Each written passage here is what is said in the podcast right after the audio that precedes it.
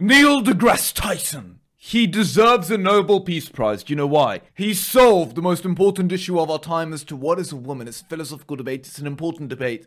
It's a fundamental debate. And he solved the issue. Guess what he said? He said anyone that identifies as a woman is a woman. He's like, Neil, you're a scientist, my friend. You men to know the truth. Anyone that wears lipstick's a woman.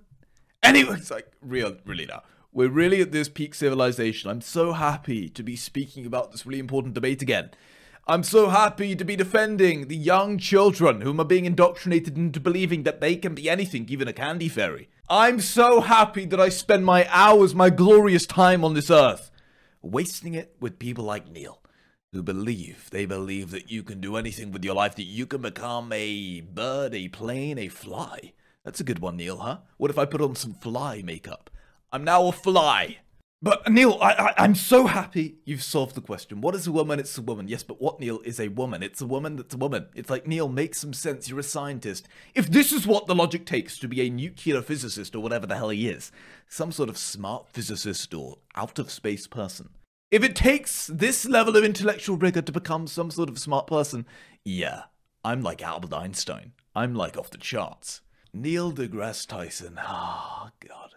Nice man that loves his own voice, by the way. He loves it. He just yaps and yaps and yaps. Neil, come on. Let's see my friend Neil deGrasse Tyson, the smartest physicist the world has ever seen. The biologist, the bending of. He's found some new reality. It's called the bending of biological matter. And basically, nothing matters now with an objective sexual reality. Where you're born a man and you can say, I, I believe I'm a woman. And there's a sex change. Same thing with a woman becoming a man. Those kind of things how does that fall into because that doesn't fall under quote unquote religious beliefs. Some would say to some degree it falls under science because it involves medicine in terms of the injection of hormones and things of that nature to alter your body physically. We don't. I, am a person that openly admits I don't know what to say. I don't even know how to ask the ask the question in this day and age, right. Neil. You do know, baby. You do know what a man is. You do know what a woman is. You're just scared to say it because the cancellation mob is going to come down on you like you've never seen before. This is what happens in science. This is why we cannot trust a science, unfortunately, anymore. Trust a science, trust a science, they say. Lockdown forever, it's going to be amazing for your health. Trust a science, they say. A man can become a woman. It's like, are you telling me during the pandemic I needed to trust the science? Trust the people who believe that there's no such thing as objective sex? It's like you get taught this stuff in kindergarten. That's how confusing it is to somebody like me. What is it to you? who seems to understand a hell of a lot more than most humans. Um, I actually spent a whole chapter on that very subject, and it's called uh, gender and identity. Mm-hmm. And so I think it's the issue is simpler than you have attempted okay. to present okay. it. All right. So if you look at our our our, our chromosomes, all right, um, they can be XX or XY. Right. That I know. And th- that is that's binary. That is there's male and there's female. And there's some variance on that that's a very small percentage of the total. But I want to focus on those two for the moment. That's male and female. Okay. So now let's move past that and say, uh, do those chromosomes manifest in society? Uh, yes, Neil. It's called a penis. It's called genitals. You ever heard of those, my friend? What is he getting at? Chromosome sex matters, my boy. Okay. All right. So stay with me now. I'm staying. Do they manifest? I'm right here. So now I I did this experiment. I was on the New York City subway. It was in the winter. Everyone has a, a big coat on. And so I'm just looking at heads sticking out of the, the winter coats. And I said, why do I know who's male and who's female as I go down the line? This is just a simple question I asked myself. And I say, well, these six people are female, those four are male. Why do I, why am I sure of that? I was sure of it because what I was cueing on, cueing on were were were features that are secondary and tertiarily added to a person's appearance. Okay, Neil, let's see how you like it, my friend. I have a great experiment we should do on Neil. Someone needs to take Neil to bed. Take him to bed. A lovely, hot woman. It's actually a man that has lovely blonde wigs on. Let's take Neil to bed. Get him a bit see, take him to bed. And then once he gets into bed, you get it a bit hanky panky. Surprise! Show him the real the real factory damage. Show him the real genitals. He's gonna be so happy. Then we'll see how he likes it when he starts saying sex doesn't matter. You can do anything nowadays. Neil, I'm, I'm open. So all the girls compared to the boys, I looked at whole what are the girls doing? They have on average longer earrings. They have two earrings. They have on average longer hair. They have eyeliner. They have tweezed eyebrows, longer nails on average, painted nails. They have um uh makeup, uh, uh, a blush. Okay, they, and if there was any hair on their upper lip, that got that got uh, um removed, tweezed or what's it with the laser? Yes. Right, got removed. Okay, so what he's saying here is if if I have a little if I remove the hair over here, if I shave my body, if I wear pink, if I grow my hair, Neil believes the greatest scientist in the world, ladies and gentlemen, who definitely is not so scared of being cancelled that he's turned to in he's turned into a crazy man. If I do this, then I am a woman.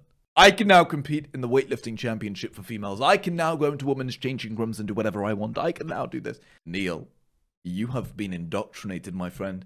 And I think he's a smart man, but he's so scared of pissing the wrong people off. Because you know what? He may get banned. Any hair between the eyebrows, removed. If it's all trimmed there, and I said, those are the girls. What are they wearing? They're wearing girls' clothes. Well, how do I know they're girls' clothes? Just go to the store. They know how to sell you girls' clothes. There's a whole section for just girls and women. Okay, I'm just saying girls and boys. How about the boys? Oh, um, the boys. If there's anyone who is a little thin and flabby, they went to the gym, so they walk. They sitting down and they got some muscles they can show you, and they've got oh yeah, and they might have, grow a beard and a mustache because that's a manly thing to do. Uh, Neil, we. How dare you, my friend? I'm a big feminist. And I've been trying to get rid of these, these, these, these boxes that you put us in. We feminists, we want to get rid of these conventional groupings. We want to get rid of the fact that it's conventional, it's normal for a woman to wear a pink dress or to stay in the kitchen or to wear nice things on their nails. But you, my friend, you're going you're going back towards this. You're reinforcing these gender roles, these gender norms in which we've been trying to get rid of. Neil, my friend, you're in big trouble. and they're wearing boy clothes because they went to the boy section of the store to get it. Mm. So my point is apparently the XXXY chromosomes are insufficient Uh, okay. because when we wake up in the morning, we exaggerate whatever feature we want to portray the gender of our choice. uh, Neil, no. either the one you're assigned, the one you choose to be, whatever it is. And so now, here, so so now just to, to tie a bow on this, I say to you, somewhere I read, somewhere I, I think I read that the United States was a land where we have the pursuit of happiness. This is what he always does. I'm cool if you're a guy, and you, for whatever reason that I shall never know, want to suddenly dress up as the opposing sex. If you want to do that, go ahead. What do I care? But when you try to tell me that I should then play into your game, that I should then pretend that biological sex does not exist as Neil wants to do, that I then should allow you to actually become and change biological objective reality, I'm going to say no. So if you really want to go ahead with this dressing up stuff and lipstick stuff, go ahead. What do I care? But don't try and make me believe and force me to believe and compel me with speech to believe that you are actually, you are biologically actually part of the opposing sex. And the reason as to why this is important to me is because truth and objective reality matters. This is what we learned during the Enlightenment era, in which we recognize that if you want to progress society forward, science and truth is at the foundation of this. And we can ignore science and truth. Tr- sure, let's do it. Let's also go back to pre Enlightenment views. Let's go back to views in which we accuse people of being witches. Let's go back to believing within fantasies. It turns out truth and science actually quite matters if you want to progress society forward. Yes. Suppose no matter my chromosomes, today I feel 80% female, 20% male. I'm gonna I'm gonna put on makeup. I'm gonna do that. Um, tomorrow I might feel 80% male. I'll remove the makeup and I'll wear a muscle shirt. Why do you care? Yeah. What what what what business it is it of yours to require that I fulfill your inability to think of gender on a spectrum? And what I found in the human mind is that we go out of our way to put things in categories, in bins, all right? Because that makes it easier for Mhm. us.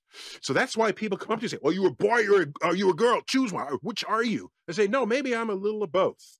Wait, wait, wait. uh, Maybe a little of both. No, you have to be one or the Mhm. other. No, I will not be what you require just because you can't think on a spectrum. Let me say this. This is just actually hilarious to watch. I cannot believe this.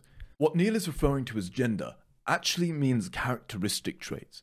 Since the start of humanity, there has been men whom are characteristically more feminine, and vice versa.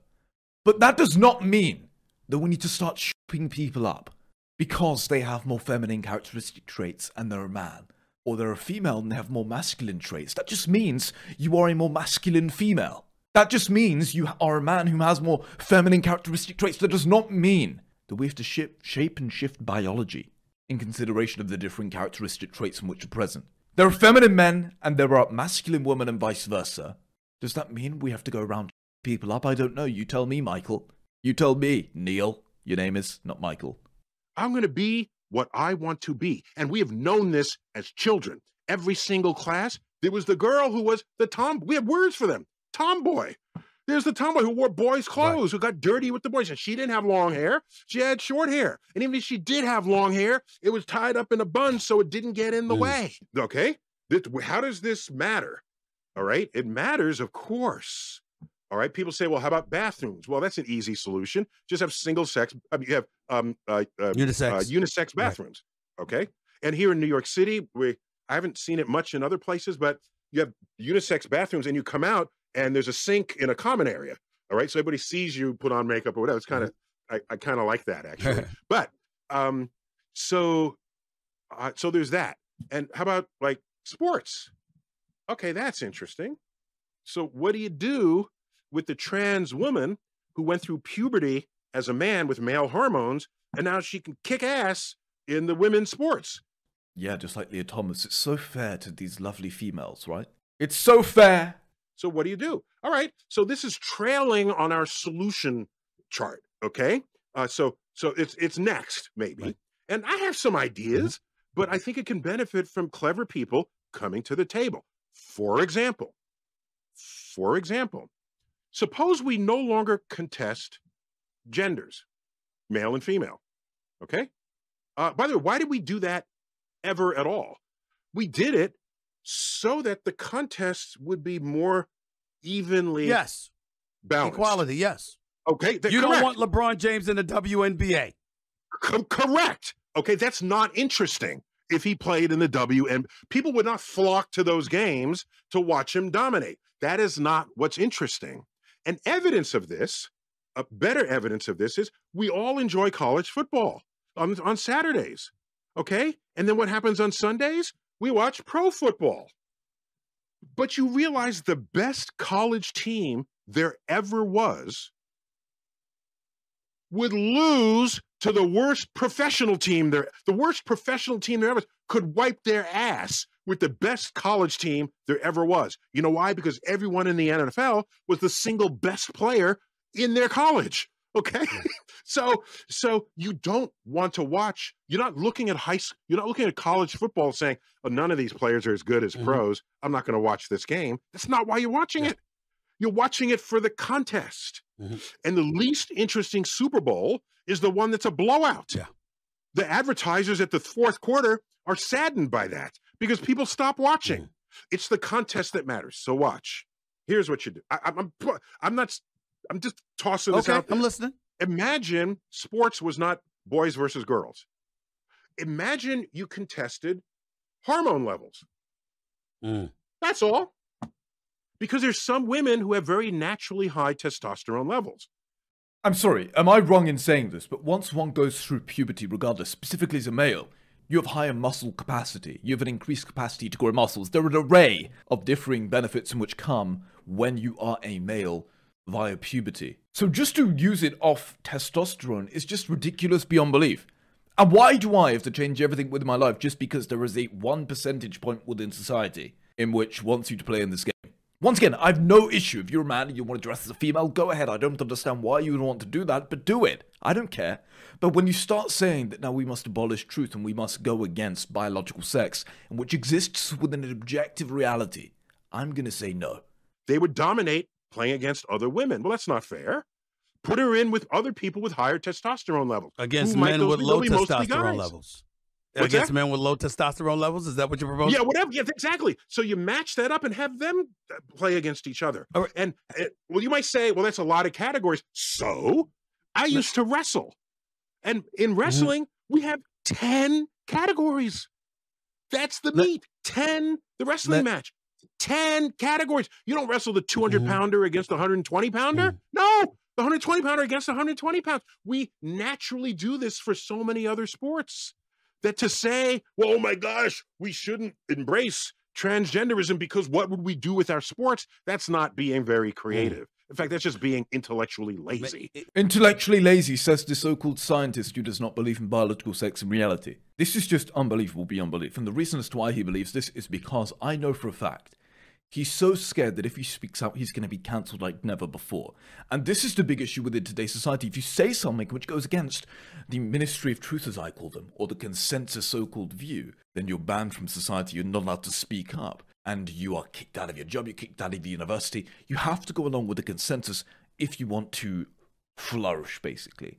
And any differing view, any view in which goes against the consensus in which is deemed as contrarian, is shut down like never before. So no wonder people like Neil go along with some of these really interesting, let's say, ideas within today's society, whilst ignoring the fact that he is a scientist and science is predicated upon objective reality. Am I wrong? The abolishment of objective reality is what he's an advocation for. Sure, if you're a masculine man and you feel like you want to dress up as a female, go ahead and do it. But it is a whole different conversation when you start to say that if you dress up as an opposing sex, that means biologically you have changed, and thus you are that of the opposing sex. There's a huge difference. The reason he believes this is because he is scared of being cancelled. I can almost guarantee it. The reason he believes this is because he is scared of the mobbing which is going to come after him if, if, if he dares state something which goes against their view. So, ladies and gentlemen, if you did enjoy this interesting clip of a scientist who basically does not believe in objective reality or science, or truth for that matter, then please do share this loud and wide. I want to debate you, Neil, because you are. You're quite something, my friend. Thank you so much. Check out darntons.com if you want to check out the full shows and our articles and writings there. The whole plan of this business, of this show, of this enterprise is to find truth, is to enter into the debate of discourse and dialogue within society, and to progress society forward for a better world. Thank you so much. Check out all the shows on social media platforms, and I shall see you very soon.